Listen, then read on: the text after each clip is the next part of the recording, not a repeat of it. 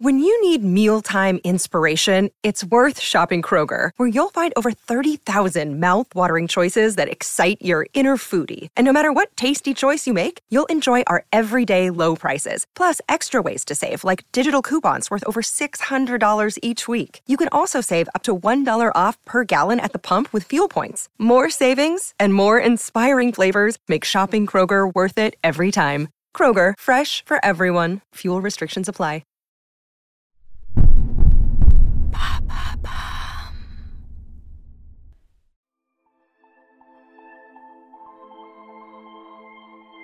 Ils sont rares, les couples qui traversent autant d'époques côte à côte.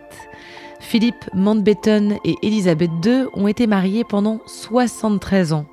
Une union qui ne pouvait être interrompue que par le décès d'un des deux, tant ils ont été un couple solide tout au long de leur histoire.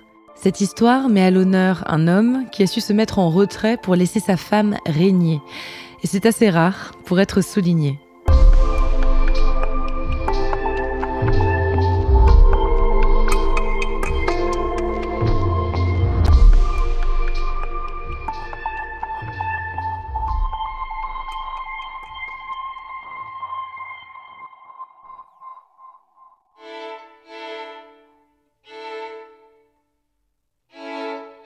Nous sommes en 1934. Nos deux protagonistes se croisent pour la première fois à l'occasion d'un mariage.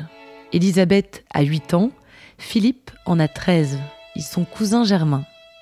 Philippe Mountbatten est le fils du prince André de Grèce et d'Alice de Battenberg. Il est lié par le sang aux cours danoises, allemandes, anglaises et russes. Alors qu'il a seulement un an et demi, la monarchie grecque est renversée. Philippe et sa famille doivent s'exiler. Philippe va à l'école en France, puis au Royaume-Uni, auprès de son oncle et tuteur, George Mountbatten. Ses sœurs, elles, s'installent en Allemagne et épousent des aristocrates qui deviendront proches des nazis. L'enfance de Philippe est marquée par l'internement de sa mère, diagnostiquée schizophrène, par la mort de sa sœur dans un crash d'avion et par un enseignement rude mais formateur en Écosse. À l'âge de 18 ans, Philippe rejoint la Royal Navy. Nous sommes alors en 1939 et c'est cette année-là que le chemin de Philippe croise de nouveau celui d'Élisabeth. Elle a 13 ans, mais sa vie vient déjà de basculer. Deux ans plus tôt, son père, Georges VI, a été couronné suite à l'abdication d'Édouard VIII. Élisabeth sera reine. Ce n'était pas prévu, mais c'est désormais écrit. Après cette rencontre, la jeune Élisabeth dit avoir eu un coup de foudre pour ce bel officier. Puis la guerre arrive. Philippe sert la Royal Navy pendant les combats, ce qui lui vaudra d'être naturalisé anglais. Pendant des années, Élisabeth et Philippe s'écrivent régulièrement. Des sentiments forts naissent entre eux. En 1947, ils annoncent leur fiançailles. La nouvelle provoque un petit séisme au sein de la cour. Philippe n'était pas vraiment le candidat idéal. Il est d'origine étrangère, il appartient à une branche mineure de la royauté et il n'est pas fortuné. La proximité de ses sœurs avec les nazis ne font que renforcer les méfiances à son égard. Mais les deux amoureux sont déterminés. Le mariage a lieu le 20 novembre 1947 à l'abbaye de Westminster. Un an plus tard, quasiment jour pour jour, Elisabeth donne naissance à leur premier enfant, Charles. En 1950 naîtra leur fille, Anne. À cette même période, la santé du père d'Elisabeth se détériore. Les deux époux commencent à assumer plus de responsabilités. Ils partent pour un tour du Commonwealth.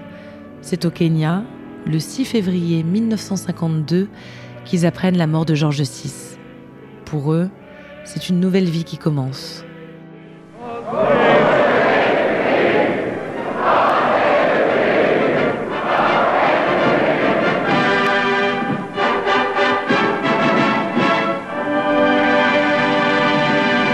Une fois Elisabeth couronnée, Philippe est contraint de mettre fin à sa brillante carrière au sein de la Royal Navy. Il restera désormais dans l'ombre de son épouse, dont il devient le principal conseiller. Une concession difficile, mais qu'il accepte assez naturellement, comme il en témoignait dans une interview en 2011.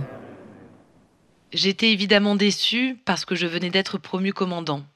En fait, la partie la plus intéressante de ma carrière navale commençait à peine. Mais de la même manière, en y réfléchissant un peu, étant marié à la reine, il me semblait que mon premier devoir était de la servir du mieux que je pouvais. Et c'est ce qu'il fera toute sa vie. Ensemble, ils ont encore deux autres fils, Andrew et Edward. Il y a parfois des rumeurs de tromperie, d'adultère. Les journaux prêtent à Philippe mille liaisons.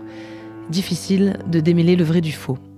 Dans tous les cas, il demeure le soutien le plus solide d'Élisabeth. Elle le reconnaît elle-même.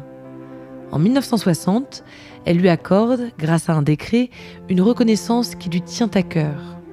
Les descendants de leur lignée ne s'appelleront plus seulement Windsor, comme la tradition l'exigeait, ils porteront désormais aussi le nom de Philippe Mountbatten.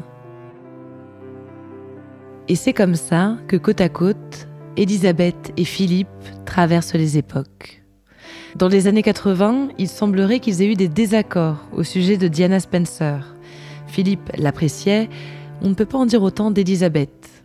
Mais aucune querelle n'est assez forte pour séparer cette solide union, pour détruire ce couple à la fois si distant du fait de son rang et de son mode de vie, et en même temps si familier pour beaucoup de Britanniques.